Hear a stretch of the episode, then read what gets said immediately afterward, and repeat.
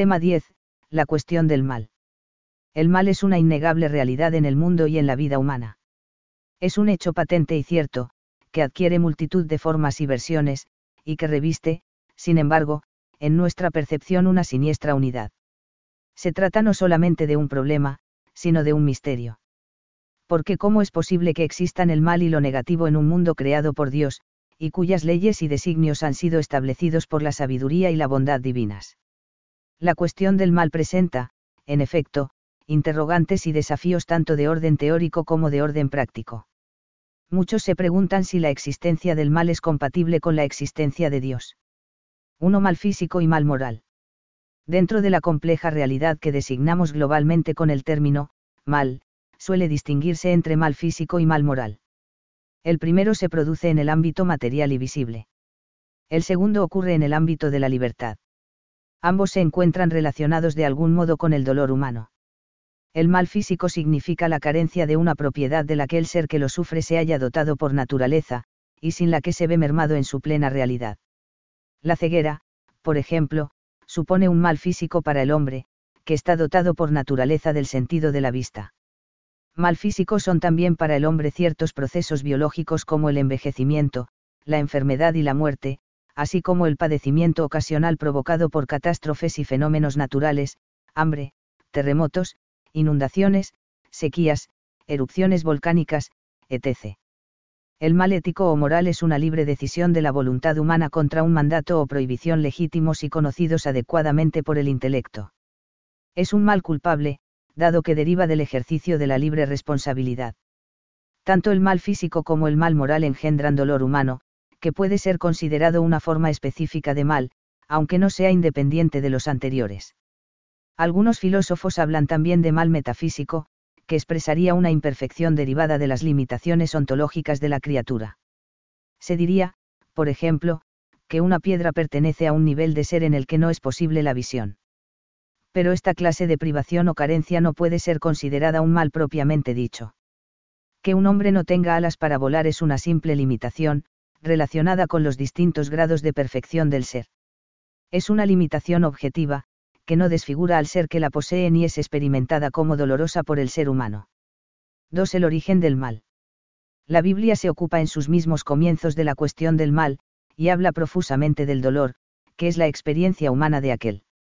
Al autor sagrado le interesa ante todo determinar cuál es el origen del mal y de lo negativo en el universo, y cuál es el sentido del dolor en la existencia de la humanidad.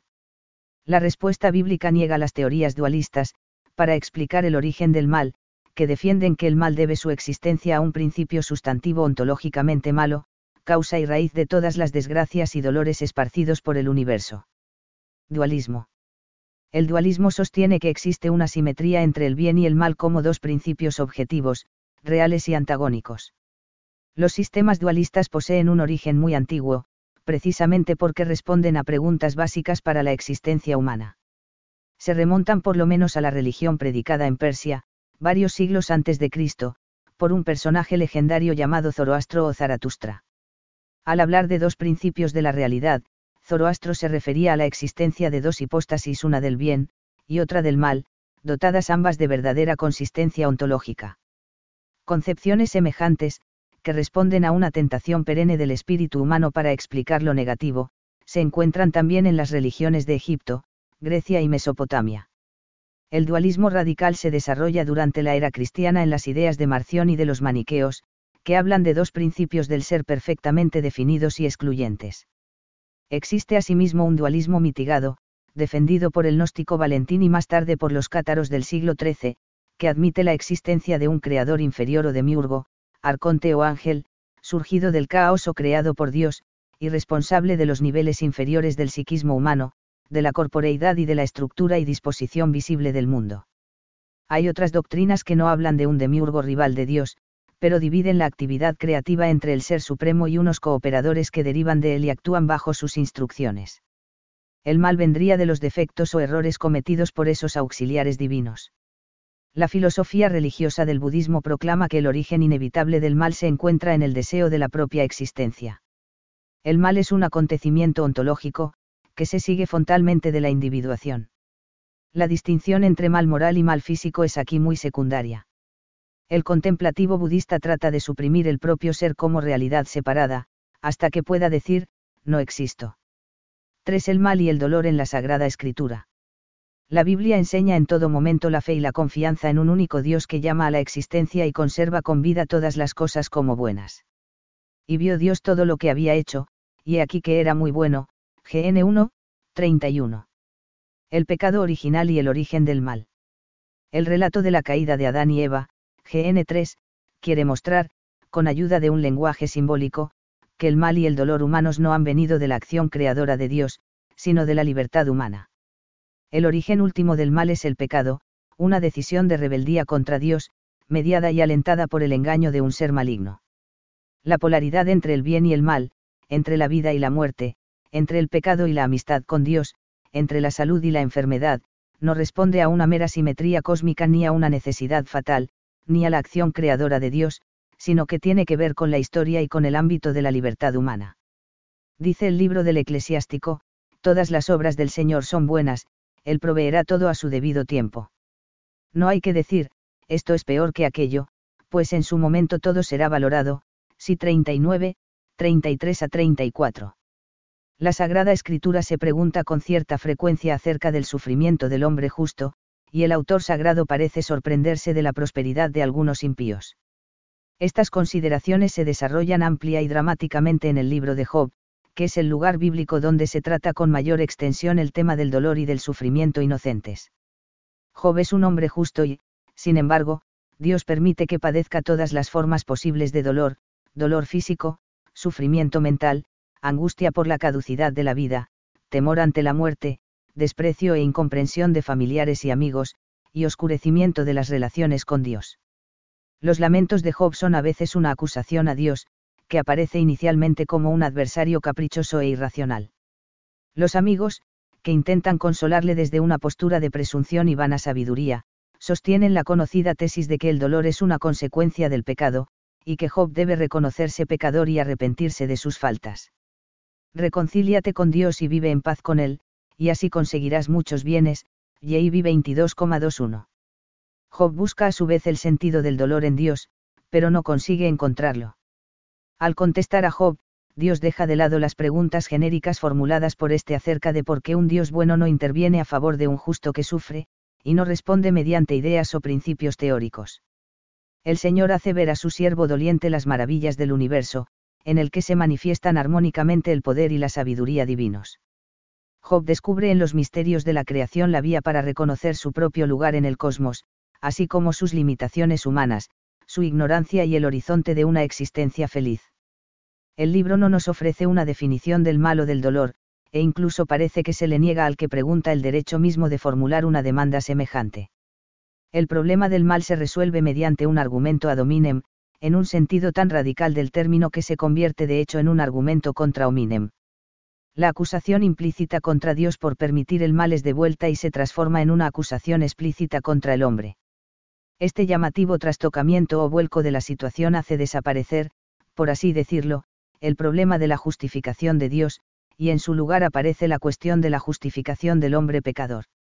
Job ha obtenido al final la experiencia no buscada de un encuentro personal con Dios, de incalculables consecuencias para comprender su propia situación. Solo de oídas sabía de ti, pero ahora te han visto mis ojos. 42, 5. Ante la alternativa de que todo sea absurdo o todo alcance un sentido en el misterio de Dios, Job cree comprender que el mundo se halla tan cargado de mal, que debe existir necesariamente un Dios bueno. El libro de las lamentaciones, compuesto al parecer por un autor anónimo durante el destierro de los judíos en Babilonia, contiene afirmaciones importantes. La obra es como una reflexión poética acerca del sentido de la catástrofe sufrida por el pueblo elegido. El profeta afirma ante todo que Dios es justo y que su bondad y justicia son infinitas. Siefar 1, 18, 3, 22. Un verdadero creyente nunca debe pensar por lo tanto que el Señor es un Dios caprichoso y olvidadizo. El mal y el dolor no significan que haya retirado sus promesas y su amor. Dios aflige al pueblo a causa de sus pecados pero no hay un nexo de necesidad entre el pecado y el mal que excluya la intervención consoladora y salvadora del Señor a favor de un Israel arrepentido. CFR 3, 29, 5, 21. Particular interés encierran los cantos del siervo de Yahvé, recogidos en Isaías. La figura del siervo doliente representa a un personaje misterioso que satisface vicariamente, con su sufrimiento, por los pecados de toda una colectividad. El siervo representa al pueblo de Israel, y es al mismo tiempo figura de Cristo. Por el esfuerzo de su alma verá la luz, se saciará de su conocimiento, Is 53, 11. Por eso, le daré muchedumbres como heredad, y repartirá el botín con los fuertes, porque ofreció su vida a la muerte, y fue contado entre los pecadores, llevó los pecados de las muchedumbres e intercede por los pecadores, Is 53, 12. No será a través de la violencia o del triunfo humano, sino a través del sufrimiento expiatorio como el siervo llevará a cabo su mediación salvífica a favor de Israel y de toda la humanidad. Los padecimientos de este hombre de dolores no serán inútiles, sino, por el contrario, se convertirán en fuente de salvación para los demás, para todos los pecadores y para la muchedumbre de los paganos. La idea de un sufrimiento vicario o sustitutivo reaparece de nuevo en la época de los macabeos, siglo II hace. La teología del martirio elaborada durante estos años habla de las tribulaciones, sobrellevadas en fidelidad a Dios, como sacrificios de expiación, Siefar en 3 y 40, y súplicas para que cese la ira divina provocada por el pecado, 2M 7,38. El Antiguo Testamento no concibe el dolor en términos puramente ascéticos, es decir, como sufrimiento buscado con el fin de lograr la perfección moral y demostrar la devoción a Dios. Pero no existe un sufrimiento sin sentido. Todo dolor creyente es aceptado por Dios, integrado dentro de sus designios salvadores, y valorado misteriosamente a favor del hombre. 4. Jesús y el dolor. Jesús se enfrenta directamente en el Evangelio con el problema del mal y con el hecho patente del dolor humano, que conoce por experiencia y le rodea por todas partes. La predicación y la conducta de Jesús nos proporcionan las claves necesarias para interpretar el sufrimiento y para integrarlo creativamente en nuestra existencia. Por Cristo y en Cristo se ilumina el enigma del dolor y de la muerte, que fuera del Evangelio nos envuelve en absoluta oscuridad. Gaudium et Spes, N22. Los Evangelios nos muestran con gran frecuencia a Jesús de Nazaret en íntimo contacto con el sufrimiento de los hombres. El Señor deja que se le acerquen los pobres, los enfermos, los endemoniados, los pecadores y todos los que son víctima de desgracias e infortunios humanos. Cualquier dolor físico, psíquico o moral es acreedor de su compasión. Su fama se extendió por toda Siria, y le traían a todos los que se sentían mal, aquejados de diversas enfermedades y dolores, a los endemoniados, lunáticos y paralíticos, y los curaba, MT 4, 24. Jesús es el primero en practicar el gran mandamiento divino de la misericordia. Me da mucha pena la muchedumbre, porque ya llevan tres días conmigo y no tienen que comer, MT 15, 32. El Señor la vio y se compadeció de ella. Y le dijo, no llores, LC 7, 13. Jesús, compadecido, les tocó los ojos y al instante recobraron la vista y le siguieron, MT 20, 34. Compadecido de él, Jesús extendió su mano y dijo, quiero, queda limpio, MC 1, 41. Jesús ejerce su poder divino a favor del hombre doliente y pecador. Los milagros del Señor son un signo de la victoria divina sobre el mal. La curación de las enfermedades y la expulsión de los demonios es señal de que el reino de Dios ha llegado. Permanece, sin embargo, el misterio del dolor, que no desaparece sin más de la vida de los hombres justos ni es asociado únicamente con el pecado y al pasar vio Jesús a un hombre ciego de nacimiento. Y le preguntaron sus discípulos, Abí, ¿quién pecó, este o sus padres, para que naciera ciego? Respondió Jesús, ni pecó este ni sus padres, sino que eso ha ocurrido para que las obras de Dios, y en 9, 1 a 3. Sin haber cometido pecado alguno, Jesús se abraza decididamente al dolor, por amor al Padre, y un exceso de compasión y solidaridad con los hombres. El Señor no pronunció discursos sobre el sufrimiento, pero sufre personalmente hasta la muerte de cruz a pesar de ser inocente. Desde entonces comenzó Jesús a manifestar a sus discípulos que él debía ir a Jerusalén y padecer mucho por causa de los ancianos, de los príncipes de los sacerdotes y de los escribas, y ser llevado a la muerte y resucitar al tercer día, MT 16, 21. La pasión de Jesús es el último acto y la culminación terrena de una vida largamente experimentada en el dolor. El Señor supo mucho del sufrimiento en el curso de su existencia en la tierra. Aceptó el cansancio físico y se abrazó a la desilusión, conoció el desamparo, el abandono de sus discípulos y la traición. Experimentó sobre todo la cercanía del pecado, y el abandono misteriosa del Padre en la cruz. El sufrimiento corporal fue solo una pequeña parte de su dolor, si tenemos en cuenta su agonía moral y las penas indescriptibles de su espíritu. Jesús de Nazaret es verdaderamente el varón de dolores prefigurado en el siervo del que habla el profeta Isaías. No fue el pecado lo que principalmente exigió el sufrimiento de Cristo, sino el amor exuberante, libre y solidario de Dios, que ha querido acompañar al hombre que sufre. El Evangelio contiene abundantes testimonios de las dificultades humanas para aceptar el dolor e introducirse en su sentido. Son numerosas las ocasiones que nos muestran la incompresión e incluso el escándalo de los discípulos. Los dos que iban a Emaús y se encuentran con Jesús hubieron de oír de sus labios una afectuosa y clarificadora reprensión, no era preciso que el Cristo padeciera estas cosas y así entrara en su gloria. LC 24, 26. 5. La ontología del mal.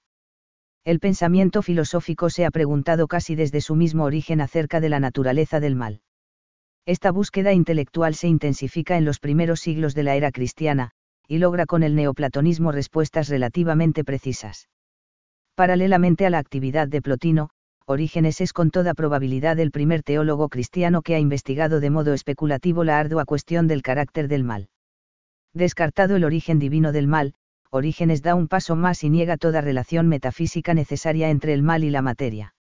El mal no tiene su origen en la materia sino en la voluntad humana. Que el mal no venga de Dios dice es cosa bien cierta, pero que la materia tenga la culpa del mal tampoco es verdad. Lo cierto es que la culpa de la maldad que hay en cada hombre la tiene su propia voluntad, y esa maldad es el mal, y males son también las acciones que proceden de ella.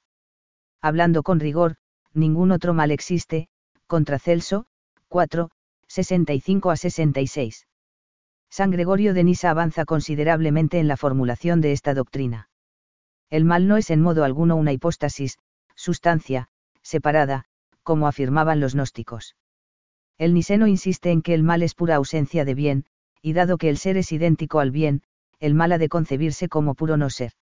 La maldad que se opone a la virtud y la ceguera que se opone a la vista no son algo propio de la naturaleza, sino la privación de cualidades anteriormente poseídas. Esta no existencia del mal es, sin embargo, una no existencia en un existente. El mal es así para San Gregorio un no ser que existe de algún modo. Si no posee hipóstasis o sustancia, tiene no obstante una sombra de existencia, en la medida en que la ausencia y la privación son una realidad, si Efar Horatio Catechetica 6 a 7. También San Basilio escribe, no vayas a suponer que Dios es la causa de la existencia del mal, ni a imaginarte que el mal tiene una subsistencia propia. La perversidad no subsiste como si fuera algo vivo, ni podrá ponerse nunca ante los ojos su sustancia, como existiendo verdaderamente. Porque el mal es la privación, estéresis, del bien, pg 31, 341. San Agustín se sitúa decididamente en la misma línea que sus antecesores patrísticos respecto a la ontología del mal. El mal no es una sustancia, porque si fuera una sustancia sería bueno, Confesiones 7, 12, el mal no es otra cosa que la privación de un bien, contra adversarium legis, 1, 5. La cuestión del mal se halla profundamente vinculada para el obispo de Hipona con el gran tema metafísico de la libertad humana que es considerado siempre en el marco de la libertad divina y sus decisiones salvadoras el marco general de sus afirmaciones está constituido por una teología de la creación en la que todos los seres ontológicamente son buenos, por reflejar la bondad divina, pero la mente y la voluntad humanas, creadas ex nihilo, conocen y aman la verdad y el bien solo con cierta ambigüedad, que dará entrada al pecado. Apoyado en las ideas del neoplatónico Proclo, siglo VI, y en la tradición cristiana anterior, Dionisio Areopagita resume la doctrina del mal, en las siguientes tesis. Dado que todos los seres provienen del bien y participan en él, el mal absoluto no existe ni puede producir otros seres. El mal relativo es carencia parcial no total de ser. El mal no se halla en los seres materiales ni en los ángeles. Se halla en los demonios como ausencia de bien. No se halla en la naturaleza ni en la materia en cuanto tal. Santo Tomás de Aquino acepta y desarrolla las nociones patrísticas anteriores, y las expone dentro de un sistema de ideas caracterizado por su coherencia y rigor Ante la objeción de quienes señalan como algo innegable la realidad positiva del mal en sus manifestaciones perjudiciales para la existencia humana, Tomás advierte que debe distinguirse en una cosa o acción lo que les hace ser y lo que les altera, desvía y hace malos. Lo primero es ciertamente positivo, pero lo segundo implica siempre una privación, si efar. De malo, uno, uno. El mal no es lo contrario de un bien, sino su privación. Dice Santo Tomás, el bien y el mal no se oponen como la privación y la posesión.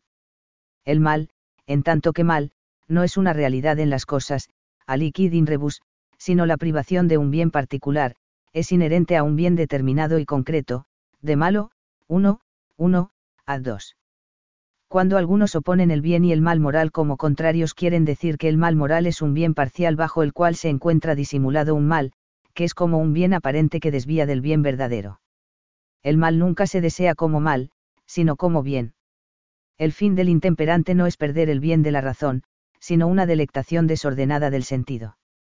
Así pues, no es en cuanto mal, sino en razón del bien que se procura, como el mal representa en moral una diferencia constitutiva, STH, 1, 48, 1, a 2.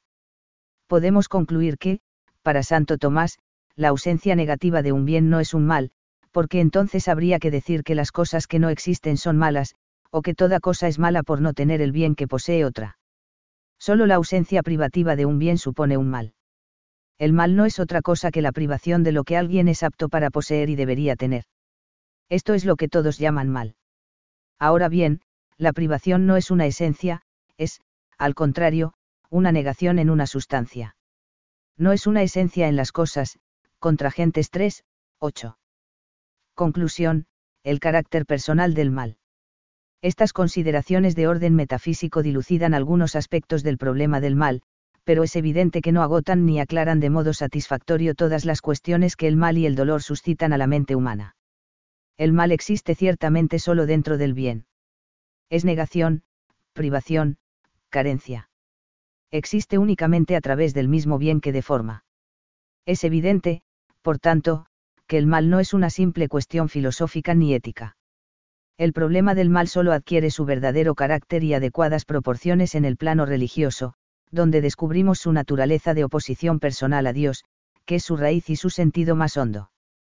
Para entender el mal en toda su profundidad hemos de mirar a la libertad personal y su misterio, una elección equivocada por parte de seres libres, en primer lugar la rebeldía del propio Satanás y los ángeles caídos, y en segundo lugar, la propia historia humana marcada por los pecados personales.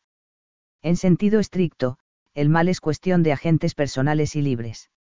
El mal cósmico y físico se origina a partir de esas decisiones personales equivocadas, en el marco de la contingencia y limitación de todo lo creado.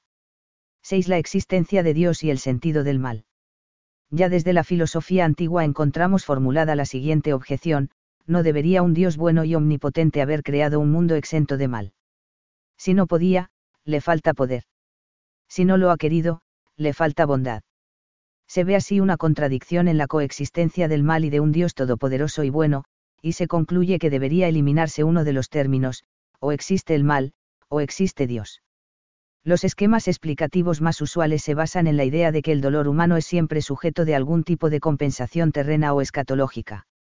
La visión cristiana del dolor y su significado incluye una concepción del mundo como un cosmos ordenado por la mente y el poder divinos, en el que, como consecuencia, todo tiene un sentido.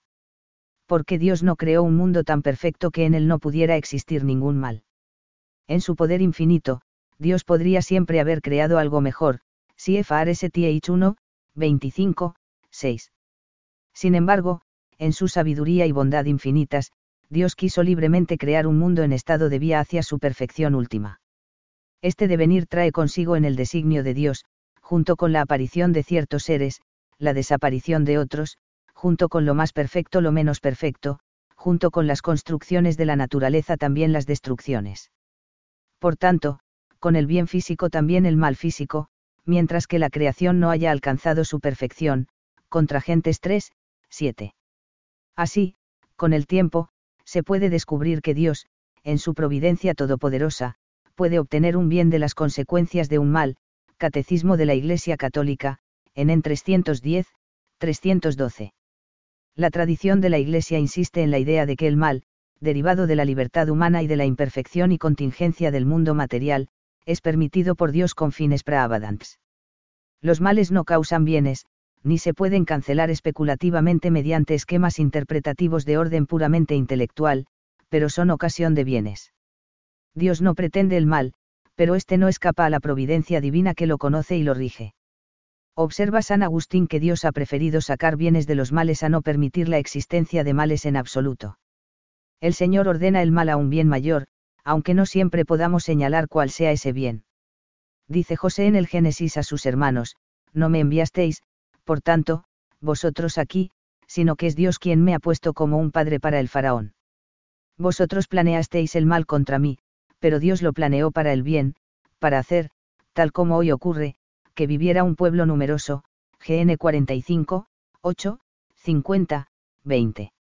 Antes de la muerte de Lázaro, dice Jesús a sus discípulos, esta enfermedad no es de muerte, sino para gloria de Dios, a fin de que por ella sea glorificado el Hijo de Dios. Y en 11, 4. La ley se introdujo para que se multiplicara la caída, pero una vez que se multiplicó el pecado, sobreabundó la gracia, Siefar. RM 5, 20, sacó el mayor de los bienes, la glorificación de Cristo y nuestra redención, Catecismo de la Iglesia Católica, N 312. Esta teología del mal no hace desaparecer la injusticia y el dolor. No pretende cancelar sin más el problema, y se toma muy en serio en todo momento el sufrimiento humano. Otra cosa resultaría ultrajante para el que sufre. Pero en esta perspectiva se relativiza lo negativo, que deja de tener la última palabra, al ser integrado en un orden providente, significativo y universal. La descalificación de Dios y del orden creado, formulada sumariamente por algunos a causa de la existencia del dolor, contiene algo de arrogante y orgulloso, porque generaliza en exceso y porque no tiene en cuenta que no todos los hombres creyentes o no creyentes se escandalizan ante el sufrimiento, o abandonan por este motivo la fe en un Dios poderoso y bueno. Si no hubiera Dios o si Dios fuera el causante de un mundo cruel y sin sentido, el dolor sería mucho más doloroso de lo que ya es. Sería una palabra última y absurda en la existencia humana, y el hombre podría considerarse realmente desgraciado y víctima de un destino trágico e impersonal. Si hay Dios, el sufrimiento es, en último término, redimible. Los holocaustos del siglo XX, y otros anteriores, han sido terriblemente trágicos, pero, sin Dios, lo serían todavía más. 7. Visión unitaria del misterio del dolor y del amor. Existe una honda interdependencia entre el conocimiento de Dios y el conocimiento del mal, como también la hay entre el conocimiento de Dios y el conocimiento del pecado. Son dos misterios que, captados o aceptados débilmente, parecen apagarse, de modo que una experiencia superficial del mal físico y del mal moral puede a veces destruir una idea débil de Dios y conducir al ateísmo, y una concepción insuficiente de Dios suele llevar al hombre a escandalizarse ante la existencia del mal físico, y a restar importancia al mal moral. Pero se trata de dos misterios que, adecuadamente captados, tienden a reforzar su huella conjunta en el espíritu cristiano. Porque una correcta concepción y vivencia de Dios ayuda a entender con profundidad el mal y el dolor. Y al mismo tiempo, el reconocimiento del misterio del mal conduce al espíritu hacia Dios. Cuando decimos que un Dios bueno no puede permitir el dolor, estamos en realidad atribuyendo a la bondad divina un sentido trivial, situando al hombre en el centro. La bondad y el amor se presentan, sin embargo, con una hondura y unas implicaciones que el hombre no puede abarcar totalmente. Si Dios, por ser bueno, quiere nuestro bien y nuestra madurez humana y cristiana, puede permitir experiencias de dolor que, en un primer momento, chocan necesariamente con nuestra razón y nuestra sensibilidad. Los misterios de la vida de Jesús son el lugar luminoso donde mejor podemos asomarnos al tema del dolor, para descubrir su significado. Jesús nos descubre, no de modo especulativo sino práctico y directo, la compatibilidad de la fe cristiana con la experiencia del dolor. Él responde al mal con el amor, amor hacia quien obra el mal y ocasiona sufrimiento, y amor a la voluntad del Padre, cuando quien sufre es el mismo Jesús. La actitud y el comportamiento creativo del Señor nos muestran que amor y dolor van juntos en la vida humana. Un amor que huya del dolor se hace egoísta, un dolor sin amor es incomprensible, un sinsentido.